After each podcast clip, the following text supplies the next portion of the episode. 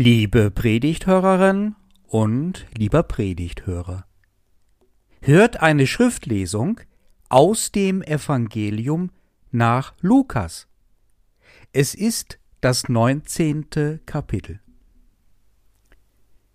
Als Jesus schon nahe am Abhang des Ölbergs war, fing die ganze Menge der Jünger an, mit Freuden Gott zu loben, mit lauter Stimme, über alle Taten, die sie gesehen hatten, und sprachen, Gelobt sei, der da kommt, der König, in dem Namen des Herrn.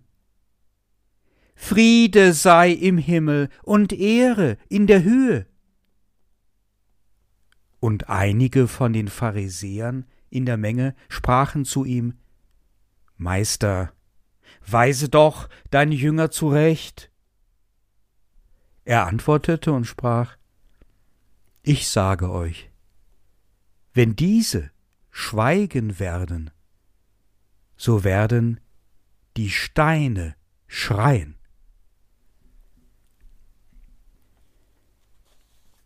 Der heutige Gottesdienst heißt Kantate was sich von dem lateinischen cantare ableitet und übersetzt singen heißt.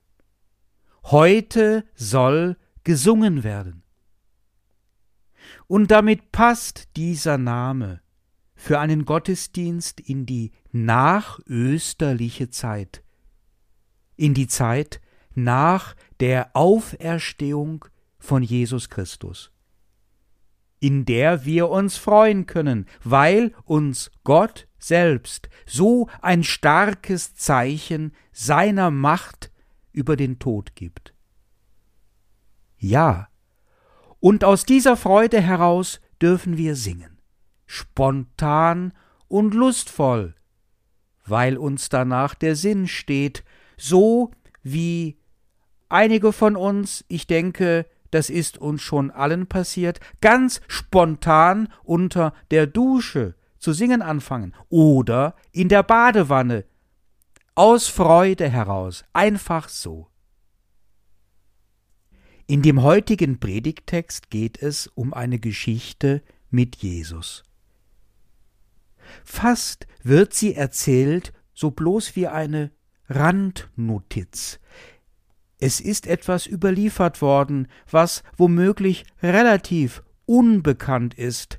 Es kommt nicht daher wie ein spektakuläres Wunder oder ein raffiniertes Gleichnis von Jesus. Oder es wird auch keine Geschichte berichtet, welche für das Volk Israel von einer fundamentalen Bedeutung gewesen wäre. Sondern es ist anscheinend ein eher belangloses Ereignis und es geht um ein Singen. Deswegen findet sich dieser Bibeltext auch heute im Kanon zum Gottesdienst Kantate. Es ist kein wirkliches Singen, aber es ist so etwas Ähnliches. Da gibt es die folgende Szene. Jesus geht mit Leuten auf die Stadt Jerusalem zu. Er ist unmittelbar davor. Er ist von dem Abhang des Ölbergs gestiegen. Jesus ist noch nicht in der Stadt, der Ölberg lag damals außerhalb der Stadt Jerusalem. Aber es waren schon viele Städter unterwegs da draußen am Ölberg, eine schöne, romantische Gegend. Die Menge wird als identisch mit der Jüngerschaft beschrieben. Diese Menge ist nicht still, sondern die ganze Menge ist sich einig über eine Sache. Da besteht Konsens. Das, was wir mit diesem Jesus erlebt haben in den letzten Tagen, das war, das war ganz wunderbar. Wir haben so tiefe Einblicke erlebt in das Leben und in das Göttliche. Denn mit diesem Mann aus Nazareth kommt man dem großen Gott auf die Spur, ob man will oder nicht. Da waren sich alle einig. Noch nie hatte das Leben so gebritzelt wie mit Jesus. Noch nie sind fremde Menschen einander so nah und vertraut geworden. Noch nie haben sie in dieser Weise Antworten erhalten auf brennende Fragen, die sie auf dem Herzen hatte. Und noch nie hat ein Mensch so geliebt wie dieser eine, Jesus. Und jetzt geschieht es. Ja, es steht gar nichts vom Singen, da steht etwas vom Lob, von Loben mit lauter Stimme. Aber dieses Lob ist so ausdrücklich, so bestimmt, kommt so sehr von Herzen, ist so zu Herzen gehend, dass es sich anhört wie ein Gesang. Gelobt sei, der da kommt, in dem Namen des Herrn, der König. Moment mal, König? Gleich gibt es Einwände.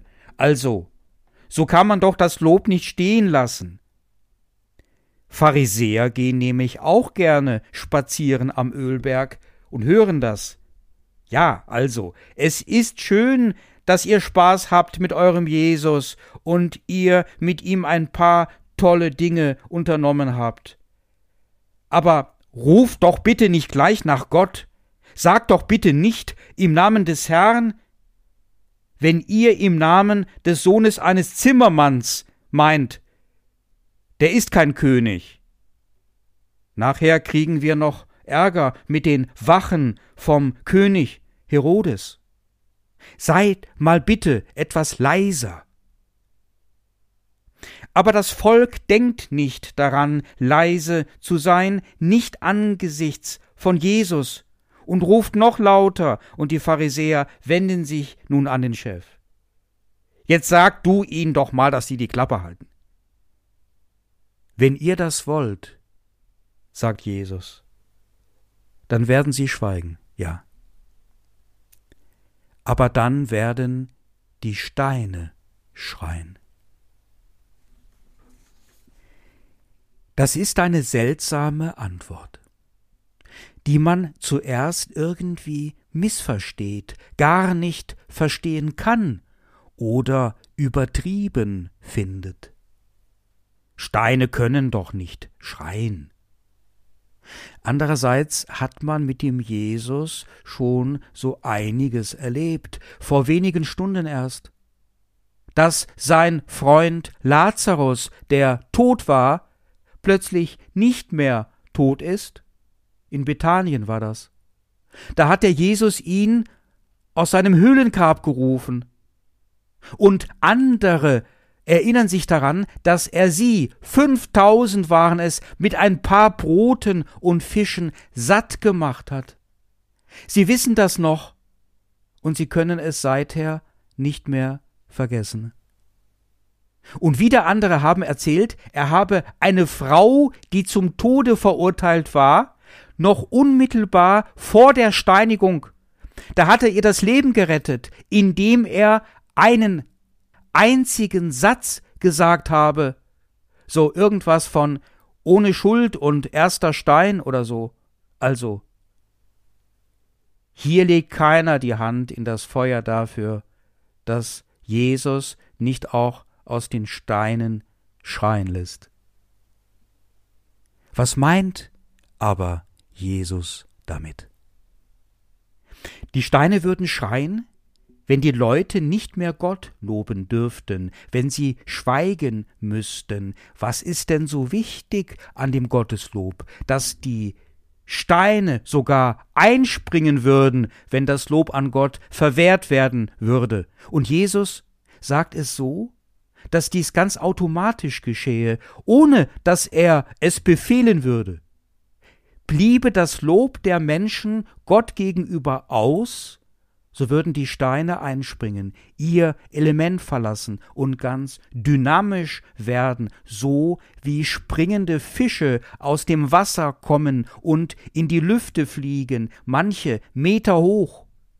Was ist an dem Lob Gottes, an diesem Gotteslob so immens wichtig?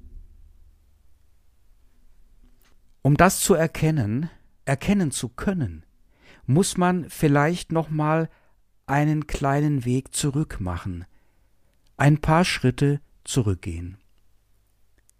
Warum möchten denn die Menschen Gott so sehr loben, dass es sich wie ein Gesang anhört, wie eine wunderbare Himmelsmelodie. Da heißt es, wegen der Taten, die sie gesehen haben. Diese Taten erlebten sie als wunderbar, und es wird nicht gesagt, dass es die Wundertaten waren. Die Taten können auch Erlebnisse mit Jesus gewesen sein, welche nicht letztlich den Gesetzen und Erfahrungen der naturwissenschaftlichen Welt widersprachen. Alles Mögliche kann das sein, auch kleine Nebenerlebnisse. Entscheidend ist dabei immer nur dies eine. Es sind nicht ihre Taten, für die die Menschen selbst verantwortlich wären. Es sind nicht ihre Taten. Sie haben damit im Grunde gar nichts zu tun. Sie haben diese Taten nur beobachtet. Es sind die Taten von jemand anderem. Es sind die Taten von Jesus, welche miterlebt wurden, bezeugt wurden und, da ist man sich jetzt einig, keine menschlichen Taten sind, sondern einen anderen, weitaus größeren und höheren bezeugen, denn diese Taten bezeugen eine Anwesenheit von Gott selbst.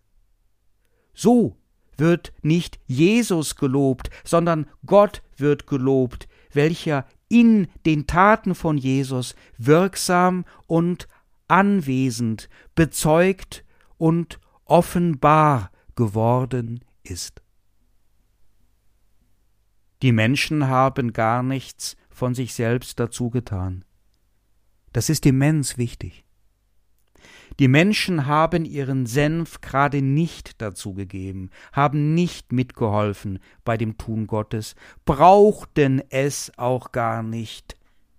Es ging auch gut ohne des menschlichen Tuns, und das ist es. Man muss sich nicht anstrengen in der Nähe Gottes. Dieser Jesus ist alleine der, der etwas bringt, der es tut für die anderen, der sich zuwendet. Und in dieser Zuwendung liegt eine Wende des Schicksals zum Guten hin, zu Gott hin. Der Mensch ist aus seiner Verantwortung entlassen. Er soll einfach etwas geschenkt bekommen, etwas von der Güte Gottes. Der Gesang, der Leute ist nicht das Lied nach Feierabend, so wie die Bergmänner oft nach dem Ausfahren aus dem Schacht Bergmannslieder gesungen haben, etwa von dem Steiger, der da kommt. Hier kommt kein schmutziger Steiger, sondern ein helles Licht, und dieses Licht ist das Licht des Lebens, geschenkt. Es wärmt auch ohne dass wir die Kohlen aus dem Keller holten zuvor. Es zeigt einen Weg auch ohne unseren Kompass, ohne unsere Technik. Gott tut den Menschen einfach nur gut. Punkt. Darin ist das Lob begründet. Deswegen singen sie oder loben sie, als würden sie singen. Es ist eine große Gnade mit diesem Jesus, ein großes Geschenk. Wir müssen uns nicht quälen in unserer Existenz. Und damals war das noch viel mehr alltägliche Quälerei als heute. Mit ihm ist an jedem Tag der Woche Sabbat, Sonntag, dienstfrei, arbeitsfrei, anstrengungsfrei. Gott zu begegnen heißt für uns ein großes Geschenk bekommen. Wir dürfen es in der Hand halten, ein jede und ein jeder von uns. Hier fällt mir gleich auf, was unsere christliche Kirche in der Zukunft nicht sein darf. Ja, sie wird kleiner werden, auch kleiner in dem Sinne von weniger Möglichkeiten in Hinsicht auf räumliche, personale und finanzielle Potenz. Aber sie sollte sich sehr dafür hüten, anzunehmen, wir könnten Kirche machen und leisten. Sie könne leben ohne die Gnadengeschenke Gottes. Wer in der Zukunft sich noch kirchlich engagiert, der oder die müsse besonders aktiv sein in dem Glaubensleben für sich und für andere, müsse ein besonders soziales Leben führen, im Ehrenamt aufgehen, möglichst viele Gottesdienste ableisten und wartende Gemeindeglieder besuchen, damit man die Kirchengemeinde noch zusammenhält und das nicht so viel auseinanderbricht. Das hätten sie gerne, die Atheisten und Kirchenkritiker, dass wir uns hier in der Kirche zu einer Leistungsgesellschaft machen. Nein. Wir dürfen Gott loben. Wir sind die Lobenden, weil wir in dieser Kirche so viel geschenkt bekommen. Wir müssen uns anstrengen, wir müssen es schaffen, wir brauchen gute Strategien, Einsatz, Leistung. Ist alles Quatsch. Das Einzige, was wir brauchen, ist die Zuwendung Gottes in Jesus Christus. Und die haben wir. Das Einzige, was wir wirklich brauchen, ist das Berührtwerden von der Gnade Gottes. Und wenn wir unbedingt vorkommen wollen dabei mit unserer menschlichen Fähigkeit, dann ist es vielleicht dies. Das Einzige, was wir tun können, ist uns berühren lassen von den Anrührungen Gottes.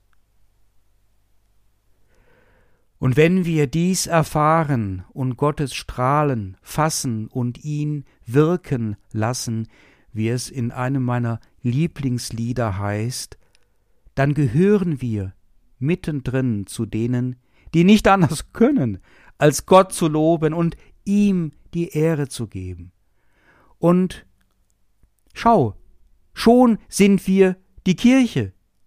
Und nochmal, Nanu, wie viele wir doch sind und wie viele Möglichkeiten wir doch noch haben, was uns alles geschenkt ist und woraus wir schöpfen und leben können. Diese Quelle versiegt niemals mit Gottes Hilfe. Dank sei Gott. Wir können ja auch gar nicht singen im Gottesdienst, zumindest nicht während der Corona-Pandemie. Macht nichts. Denn wir können innerlich singen und Gott selbst ein Ständchen geben. Singen von dem, was er an uns getan hat, von seinen Taten an uns. Seht nur in eure dankbaren Herzen.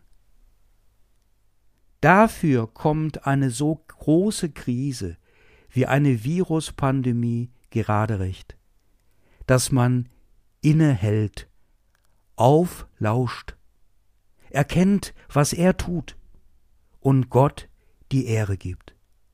Dankbar ist trotz alledem. Es ist da etwas. Und man wird es mir nicht glauben, aber ich sage es trotzdem, weil es die Wahrheit ist. Es ist da etwas, was ich gerade als Gemeindepfarrer erfahre.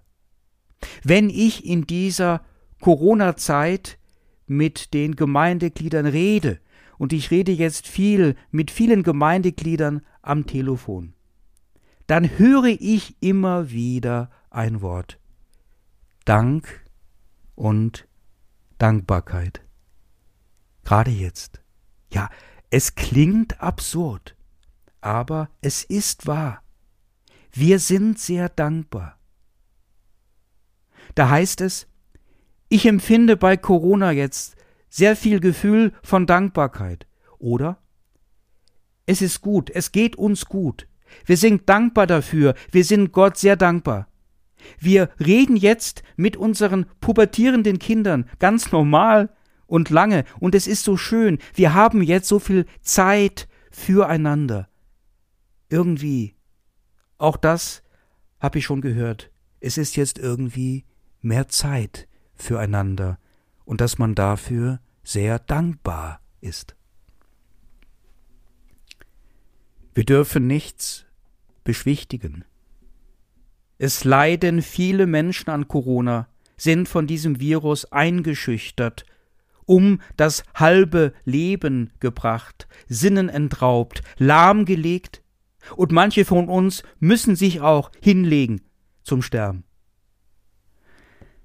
Aber auf den Friedhöfen habe ich sie gesehen, diese Dankbarkeit in den Gesichtern, war sie hineingeschrieben, auch beim Tod wegen Corona.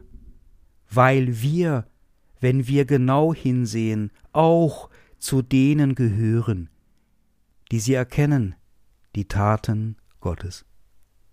In unserem eigenen Leben, in dem Leben von unseren geliebten Verstorbenen. Und wir haben gesungen auf den Friedhöfen mit den Stimmen unserer Herzen, ein Vater unser gesprochen, als sei es Gesang. Und die Steine haben es gehört und sich daran gefreut, und mitgesungen haben sie auf ihre Steinweise denn das ist es. Die Zuwendung Gottes gilt seiner ganzen Kreatur, nicht nur uns Menschen, auch den Pflanzen und Tieren, sogar den Steinen. Sie alle kennen den König, bezeugen sein Tun in ihrer Weise. Jesus verweist auf schreiende Steine, denn auch die nur anscheinend toten Steine kennen Jesus und er kennt sie. Denn durch ihn ist alles erschaffen, was da erschaffen ist, also auch die nur anscheinend leblosen Steine. So wie es der Prolog des Johannesevangeliums weiß. Im Johannesevangelium Kapitel 1 ab Vers 1. Komm, lass uns singen. Wir schmettern einen raus. Wovon kannst du was singen? In Afrika gibt es eine besondere Gesangskultur. Da ist es eine uralte Tradition, dass Geschichten nicht vorgelesen werden, sondern sie werden vorgesungen. Und das betrifft nicht nur die Kinder, wenn sie einschlafen sollen und dann noch etwas vorgelesen, ich meine vorgesungen bekommen. Das betrifft auch Erwachsene. In vielen Dialekten Afrikas gibt es eine Aufforderung, eine Geschichte zu erzählen, aber gemeint ist, die eigene Geschichte zu erzählen. Komm, sag, wie ist es dir ergangen? Was ist passiert? Komm, sprich. Was war schön in deinem Leben? Was hast du gelernt? Ja. Und genau, dann geht es so weiter. Dann wird geantwortet, indem gesungen wird von dem eigenen Leben und von den großen Taten Gottes in der eigenen Existenz. Komm, sing. Und der Frieden Gottes, welcher höher ist als alle menschliche Vernunft. Er bewahrt unsere Herzen und Sinne in Jesus Christus. Amen.